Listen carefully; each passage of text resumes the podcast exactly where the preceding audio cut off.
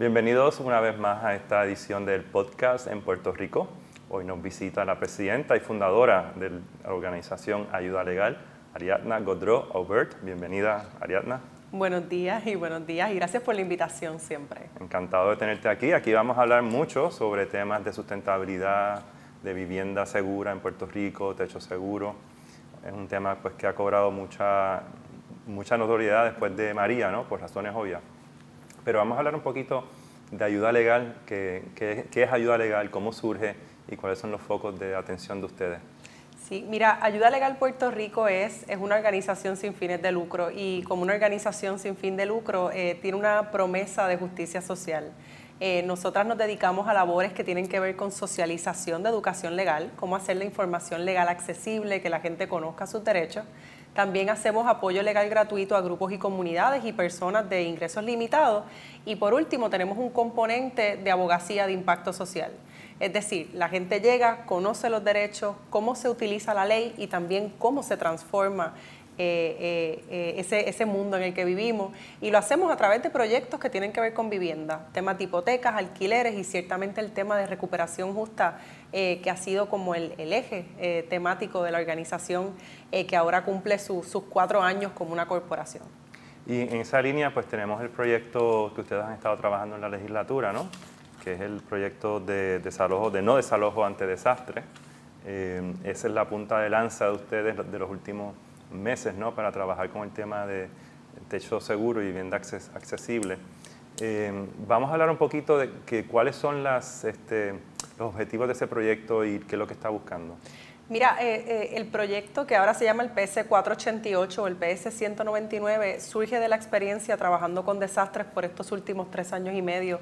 Ayuda Legal Puerto Rico fue la primera organización de trabajo legal que se lanzó a la calle a las 24 horas de María. Fuimos a muchas comunidades alrededor de la isla ofreciendo acompañamiento legal y sabiendo que la mayor necesidad no iba a ser FEMA, no iba a ser necesariamente esos servicios esenciales del inicio, iba a ser a largo plazo la inseguridad de la vivienda. Eh, y después de María, a los 20 días, vimos un proceso, una amenaza de desahucio a más de 12 personas adultas mayores en Cagua. Cuando los terremotos vimos exactamente lo mismo. La gente en campamentos informales se acercaban a nuestras brigadas comunitarias a hacernos preguntas porque los estaban desahuciando, porque no conseguían acceso a su apartamento de sección 8, porque tenían miedo a que el banco les fuera a ejecutar su propiedad estando en un campamento informal. Y cuando el COVID, ni hablar, ¿no? Mm. Las miles de personas que se quedaron sin trabajo, se les atrasaron las asistencias, el mismo temor.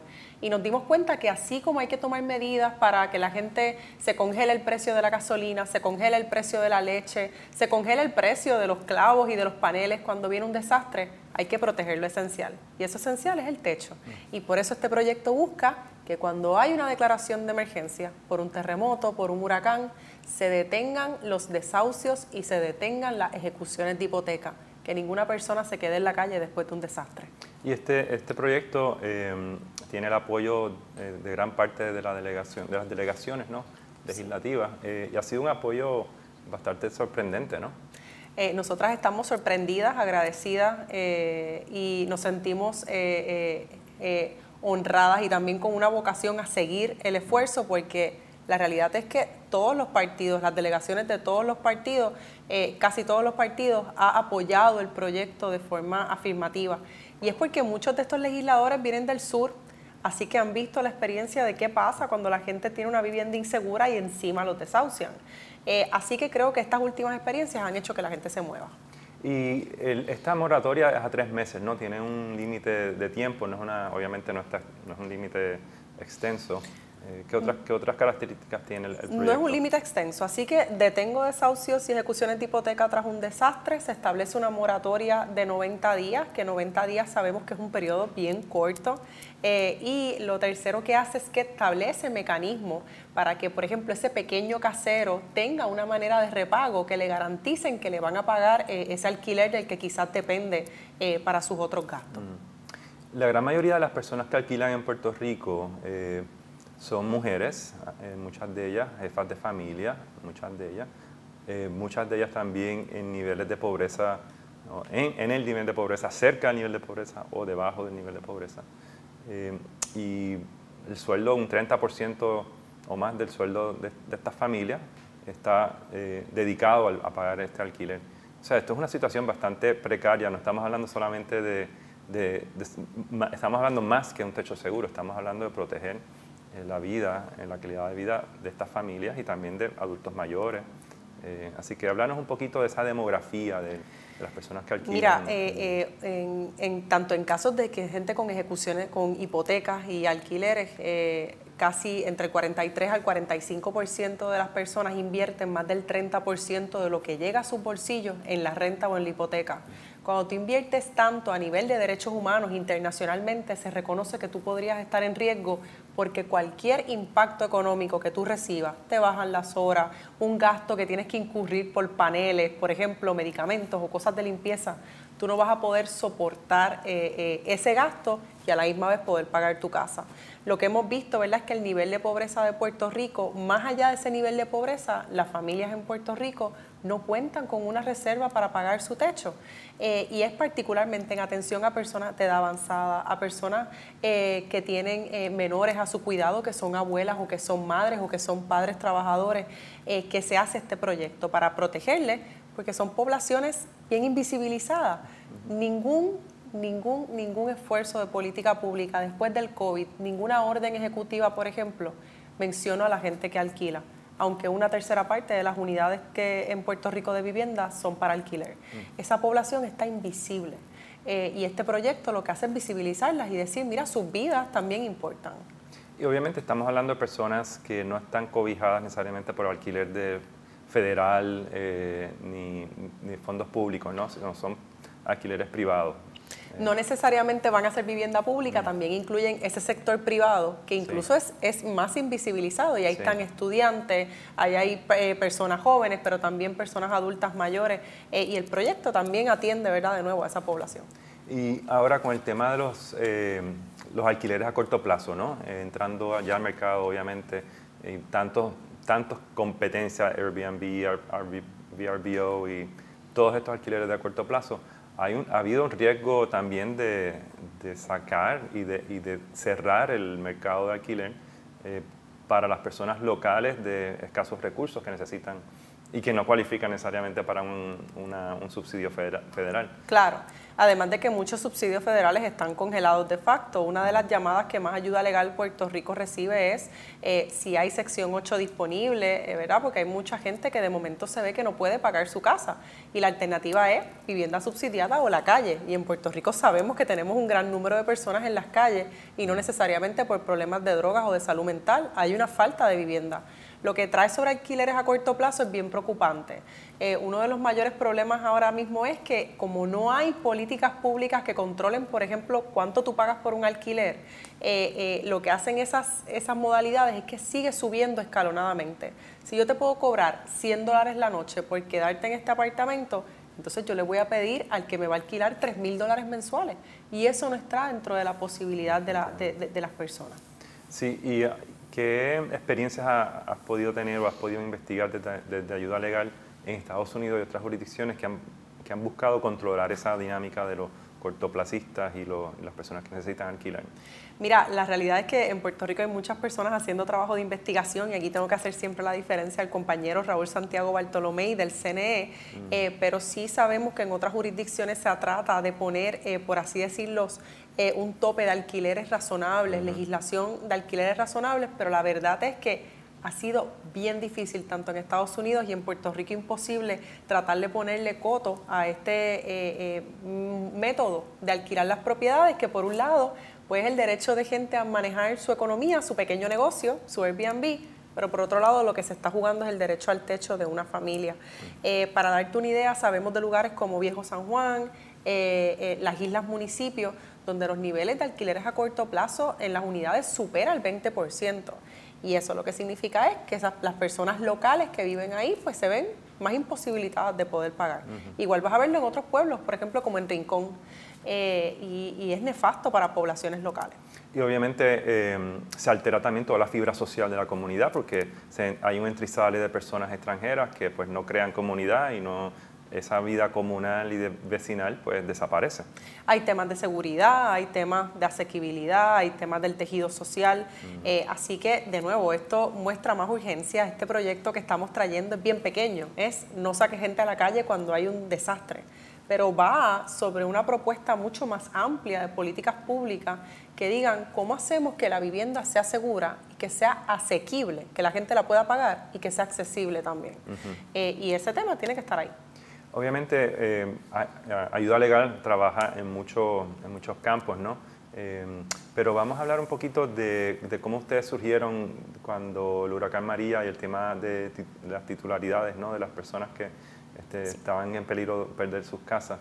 Eh, y ustedes atendieron un problema sistémico de falta de, títulos y, la medida de, ir ayudando uno a uno, pues no necesariamente es la medida más este, costo eficiente Así que háblanos un poquito de esa Mira, eh, cuando FEMA eh, llegó a Puerto Rico después de María fue bien rápido eh, y bien evidente que no estaba funcionando el proceso. Y uno de los mayores escollos era precisamente que la gente sin título formal, que se estima es la mitad de la gente que vive en Puerto Rico, la gente que no tiene un papel, una escritura, por así decirlo, entre otros papeles, eh, no, eh, no la estaban dejando solicitar asistencia para desastres. ¿Qué significa eso? Que no podían reparar sus casas. El National Low Income Housing Coalition estimó que 77 mil personas se quedaron fuera, recibieron denegatorias porque no podían probar que eran dueñas de su propiedad. Ayuda Legal Puerto Rico dirigió, creó, investigó y creamos un formulario que logramos que FEMA en Washington, D.C. Eh, aceptara que la gente sí tenía derecho a solicitar aunque no tuviera un título de propiedad. Así que demostramos que el título no era un issue o no debía ser un problema para acceso a asistencia tras desastre. La situación se complicó porque FEMA dijo que teníamos razón, pero que no le iba a dejar saber a la gente que le tocaba las sin fines de lucro. Obviamente no teníamos la capacidad para hacer ese acercamiento a nivel de todo eh, eh, Puerto Rico. Pero además se empezó a levantar el tema del título como que este es el problema que tenemos que enfrentar. Mm. Nosotras nos dimos cuenta bien rápido que por ahí no era. Ayuda Legal Puerto Rico, y esta ha sido nuestra línea institucional, creemos que el asunto de los títulos de propiedad necesita política pública amplia porque título a título no se va a resolver el asunto. Resolver un título de propiedad a veces dura un año, tarda un año, tarda mucho tiempo, es oneroso, es costoso y no resuelve el tema del que estamos hablando aquí, que es seguridad de la tenencia.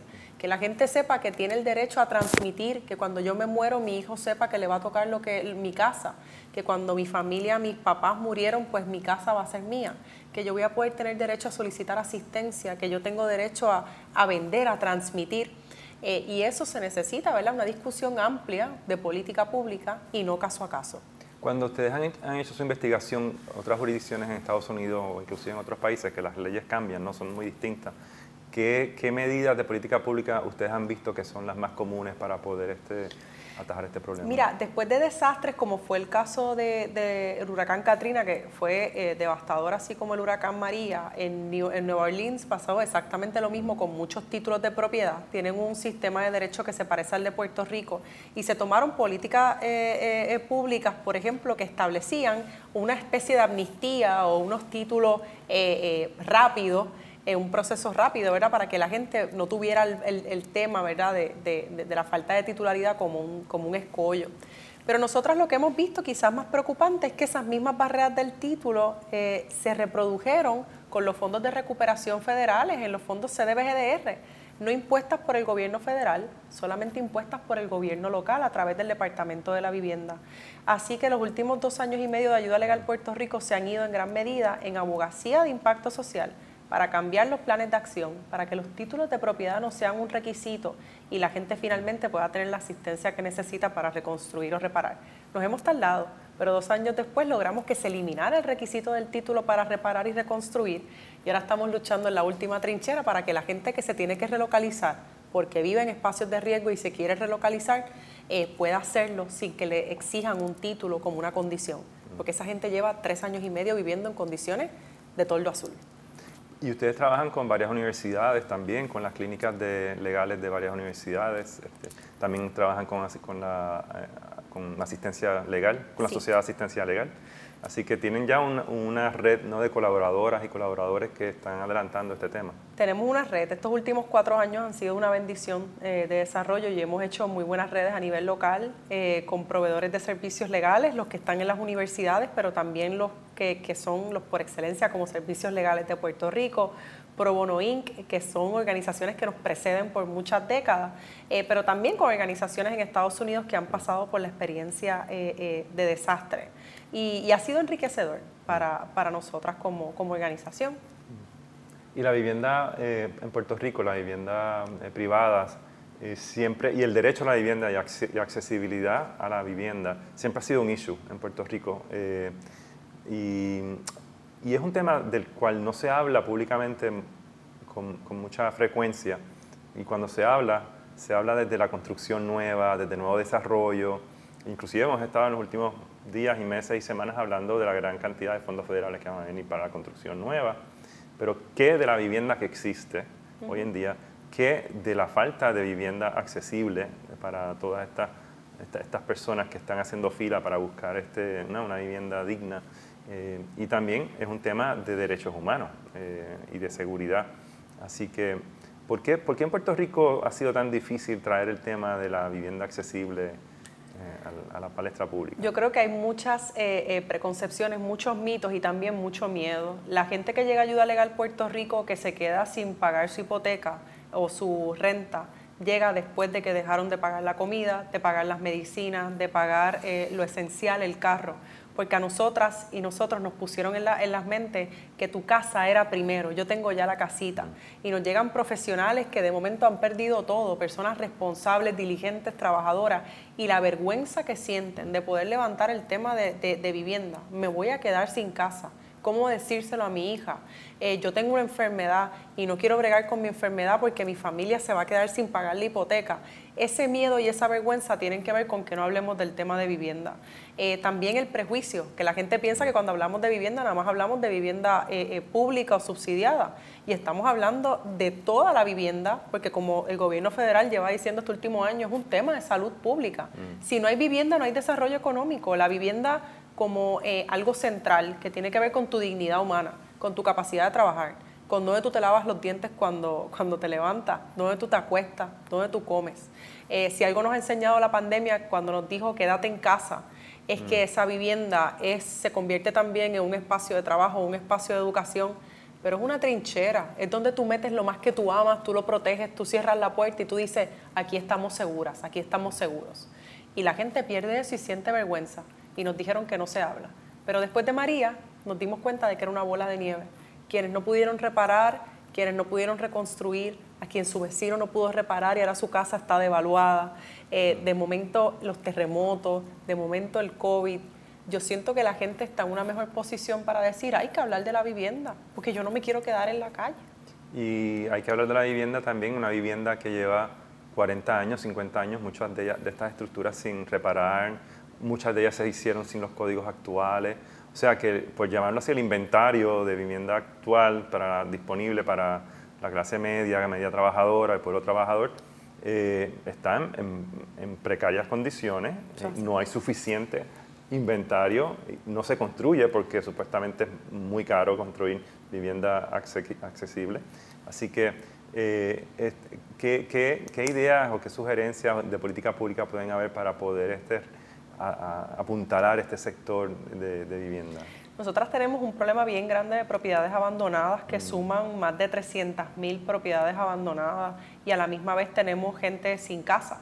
Así que tenemos un exceso de casas abandonadas, gente sin casa, gente buscando relocalizarse, buscando incluso comprar. En estos últimos días se sigue hablando de que siguen aumentando las ventas, pero ese inventario que se está comprando son viviendas más caras, más de lujo, pero no hay una, un inventario de vivienda asequible. Hay que atender el tema de viviendas abandonadas y poner esas viviendas, de poder hacer un inventario de cuáles se pueden desarrollar, cuáles se pueden habilitar. Otra cosa que estamos considerando y que creemos que es bien importante es la necesidad de que las instituciones financieras compartan un inventario común mm. para que ese inventario común también pueda alimentar los esfuerzos de recuperación para desastres y que la gente sepa cuáles son las propiedades disponibles. A veces nos llega gente que dice, mira, me dieron relocalización, pero tengo que buscar la casa y yo no sé por dónde empezar. Eh, y ese, esa, esa facilitarle a la gente ese proceso de gente que quiere mudarse, que quiere obtener una vivienda es principal. Hay una preocupación a veces con estas, lo que se conocen como las viviendas de interés social, porque la vivienda de interés social, que es más asequible, puede cumplir un propósito, lo que hace es que saca a una persona de ser dueña de su vivienda, con los derechos, pero también con las responsabilidades que eso tiene, y te pone a ser inquilino del Estado. Mm. Eh, así que nos preocupa, ¿verdad?, que se vea que esa es la única solución, cuando pueden haber estrategias, ¿verdad?, para que la gente sea responsable, pero también tenga acceso a, esta vivienda. Y hemos estado hablando también de la falta de mano de obra que va a existir en Puerto Rico para todo tipo de trabajo en infraestructura. Eh, estas viviendas eh, accesibles no son necesariamente una prioridad para la construcción porque la rehabilitación mm, no es lo mismo construir un, una urbanización que rehabilitar una serie de casas. Eh, ¿qué, ideas ustedes tienen con respecto a los fondos federales que puedan ser algunos de ellos dirigidos a este, a este segmento eh, de rehabilitación y construcción de, de vivienda Una de las cosas que hacen los fondos, fondos CDBGDR, que piensen en FEMA como la ambulancia, CDBGDR, recuperación a mediano y largo plazo, y en el caso de Puerto Rico hay una asignación de 9.7 mil millones, añadido a 8.3 mil millones en una asignación de CDBG mitigación. Eh, esos dineros, eh, entre algunos de los gastos, por lo menos el de mitigación, casi todo es para infraestructura pero en el de CDBGDR también hay una partida para esos gastos, eh, permite y de hecho llama a hacer un desarrollo de capacidad de mano de obra local para que la mano de obra local se adueñe del proceso de reconstrucción. Eh, ya sea desarrollando capacidad o haciendo la construcción eh, per se. Distintos grupos en Puerto Rico, entre ellos menciono, por ejemplo, el grupo comunitario y debajo que trabajan en Salinas, Guayama, Arroyo, han hecho el llamado continuo a que esos fondos lleguen a las comunidades porque proyectos como y debajo y otros proyectos comunitarios llevan construyendo décadas, construyen las casas de la comunidad. Y este dinero se podría utilizar, ¿verdad?, para que construir casas conforme a permiso, casas seguras, casas resilientes, pero también que ese capital social y económico se quede en la comunidad, ¿no? Yo no veo ningún problema con que, pues, si no hay mano de obra, pues traer mano de obra de donde sea, siempre y cuando sean trabajos dignos, seguros, eh, pero también reconozco el problema que es desarrollar capacidad que se va. Cuando los desastres y el cambio climático nos dicen que, esto se va a seguir repitiendo, que los huracanes van a ser más fuertes, que las marejadas van a ser más fuertes. Así que se nos va la vida en que la gente sepa cómo construir y construir bien. Y ah, se pueden organizar corporaciones con, con cierto fin de lucro, no tienen que ser necesariamente un excesivo fin de lucro, o inclusive corporaciones sin fines de lucro que se encarguen de, de reconstruir estas casas, de adquirirlas, de, y de ponerlas accesibles al, a, ese segmento de la población. Y hay distintos esfuerzos ahora mismo corriendo, por ejemplo, el Colegio de Arquitectos y Arquitectas, que también hace un trabajo maravilloso a través de su eh, comisión de trabajo comunitario, donde está el arquitecto, por ejemplo, Edwin Quiles, una persona muy respetada, entre otros, eh, ha estado proponiendo modelos de construcción eh, resiliente a bajo costo para los cuales se podrían utilizar esos fondos, pero también, de nuevo, de la mano de un proceso de capacitación de la comunidad para que reconozca el valor de esas viviendas, pero también para que esté en una mejor posición para reproducirlas. La gente no construye mal porque quiere. Eso fue un mito que se pasó eh, eh, cuando el proceso de los terremotos, la gente decía, es que la gente construye mal. La gente construye mal porque es pobre pero la gente construye mal también porque ha habido una cultura de no fiscalización, no rendición de cuentas. Y cuando uno iba por aquellas casas en el sur, después de los eh, movimientos, de los sismos más fuertes, algunas de las casas que se habían desplomado no eran viviendas eh, empobrecidas, mm. eh, eran viviendas, cada clase trabajadora o más, que de momento también habían sido mal construidas. Iniciativas, por ejemplo, como las del Colegio de Arquitectos, buscan desarrollar conciencia eh, eh, de estructura que aguanten un, próximo desastre. Y Ayuda Legal Puerto Rico eh, avalamos, endosamos, celebramos y colaboramos con esas estrategias en la medida en que podemos. Hemos hablado de recuperación justa, justicia climática, están muy de la mano, pero no necesariamente son conceptos que dominamos muchas, muchas personas. Explícanos un poquito ¿De qué se trata? Mira, nosotros sacamos y eh, decidimos nombrar nuestro proyecto Recuperación Justa en octubre del 2017. Y en aquel momento y desde entonces hemos definido que la recuperación justa es el derecho que tienen las personas y las comunidades a, a que se atiendan en los procesos de recuperación sus necesidades, sus deseos y sus derechos humanos. No solamente quita el toldo azul, sino que la comunidad se ve, qué queremos como país, cómo queremos que se vea Puerto Rico desde aquí a 10 a 15 años. Y por último, ¿verdad? esa parte de los derechos humanos tan esencial. La gente dice, yo quiero una recuperación justa, yo quiero una mejor casa, pero no me mudes a donde yo no voy a tener acceso a una escuela o acceso a un trabajo o acceso a transportación pública.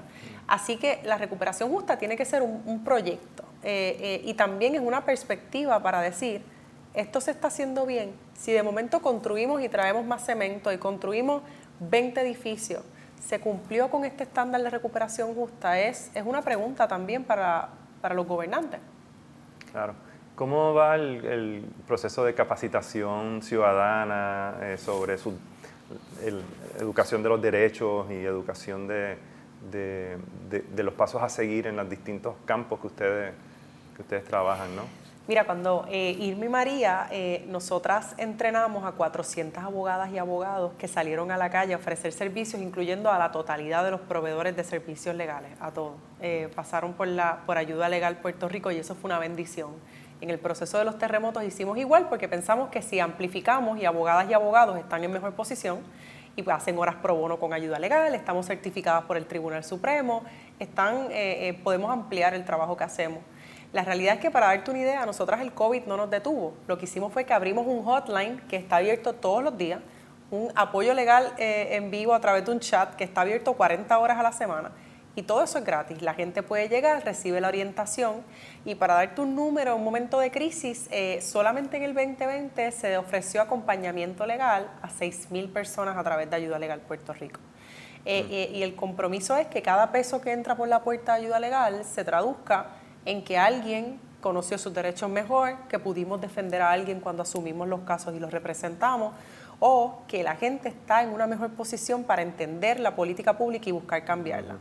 Este año también celebramos ahora en febrero tres años de un proceso que se llama la Jornada de Participación por la Recuperación Justa, que es un espacio donde se reúnen organizaciones, grupos, comunidades de todo Puerto Rico para desarrollar capacidad de los fondos CDBGDR. Cuando estos chavos vinieron para empezaron a, el anuncio a Puerto Rico, lo técnico, lo complejo que era, la falta de vistas públicas, la falta de participación, que ahora mismo se está hablando de recuperación justa y de espacios de participación, lo vemos como un logro directo. Eh, de los esfuerzos de abogacía que ese espacio y otros que surgieron después eh, continúan haciendo. Es un, proyecto importantísimo, es un proyecto importantísimo también de literacia, ¿no? Y eh, de, de, dar a conocer cuáles son nuestros derechos, cómo, cómo pues, hacerlos valer y cómo educarnos constantemente a seguir tomando control como ciudadanos de, de nuestro propio destino. Así que también se está haciendo un trabajo de educación ciudadana profundo. Y bien grande. Nosotras tenemos un portal que es ayudalegalpr.org que recibe 2 millones de personas al año, 2 millones de personas únicas al año. Tiene sobre 600 materiales educativos gratis, accesibles, usted no tiene que pagar, siempre decimos, y los abogados y las abogadas a veces se molestan, pero la gente no debe tener que pagar para conocer sus derechos. Si el derecho elige qué pasta de diente tú usas o qué, eh, eh, cómo tú te vistes o el cinturón que te pones cuando llegas al carro, el derecho atraviesa tu vida, pues que todo el mundo lo conozca. Eh, llegan dos millones de personas al año. Se ofrecen cientos de talleres al año, también totalmente gratis. Ahora, por ejemplo, tenemos y logramos, y esto fue a través de un acuerdo con rama judicial, que las órdenes de protección, una persona que necesita una orden de protección la pueda generar a través de su casa, a través de su celular y pedir la orden de protección de una manera rápida, segura, con apoyo de otras entidades que ofrecen servicios para sobrevivientes de violencia de género. Logramos, por ejemplo, que a través de estos portales eh, eh, eh, también estamos dando apoyo a personas que, porque no tienen cuidado, se quedaron sin trabajo y no son elegibles al desempleo. Así que estamos haciendo muchas cosas que tienen que ir con esa bandera, ¿no? que la gente conozca sus derechos, que la gente proteja, proteja su vivienda y eso nos promete un país con un desarrollo económico sostenible. Mirando hacia el futuro, eh, ¿cuál es el, plan de, ayuda legal? ¿Cuáles son los focos que van a estar ustedes eh, enfatizando? Seguimos con la bandera de apoderamiento legal eh, y que utiliza tecnología, también cómo socializamos toda la información legal Eh, tenemos además eh, un proyecto del proyecto de recuperación justa, que es el emblemático, donde tenemos fondos CDBGDR, fondos de mitigación, pero también abogacía sobre titularidad, procesos de recuperación y desastre. Ya estamos eh, montando los grupos cuando de aquí a 60 días empiece la nueva temporada de huracanes, ya tener abogadas y abogados listos para salir. tenemos el proyecto de alquileres dignos y el proyecto de Derecho a tu Casa, que es un proyecto contra las ejecuciones de hipoteca.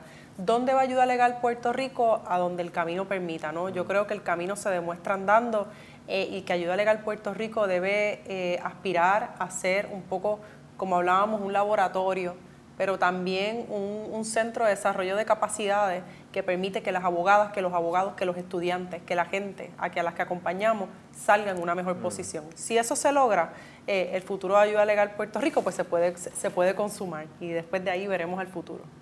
Estábamos hablando ahorita, eh, fuera del aire, que eh, Ayuda Legal está constituido por todas profesionales mujeres eh, y muchas del grupo, pues la primera generación que estudia universidad, curso universitario. Eso es así, Ayuda Legal, el 90% somos compañeras, somos abogadas.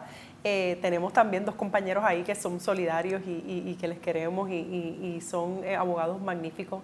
Eh, compartimos eh, en nuestra gran mayoría que somos abogadas de primera generación, lo que significa que en nuestros hogares eh, no habían abogadas o quizás no habían personas que se graduaron de universidad.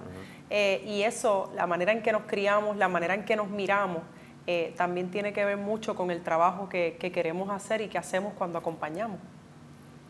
Muy bien. Ariadna Godreau Abert, muchas gracias por estar acá en Puerto Rico, el podcast.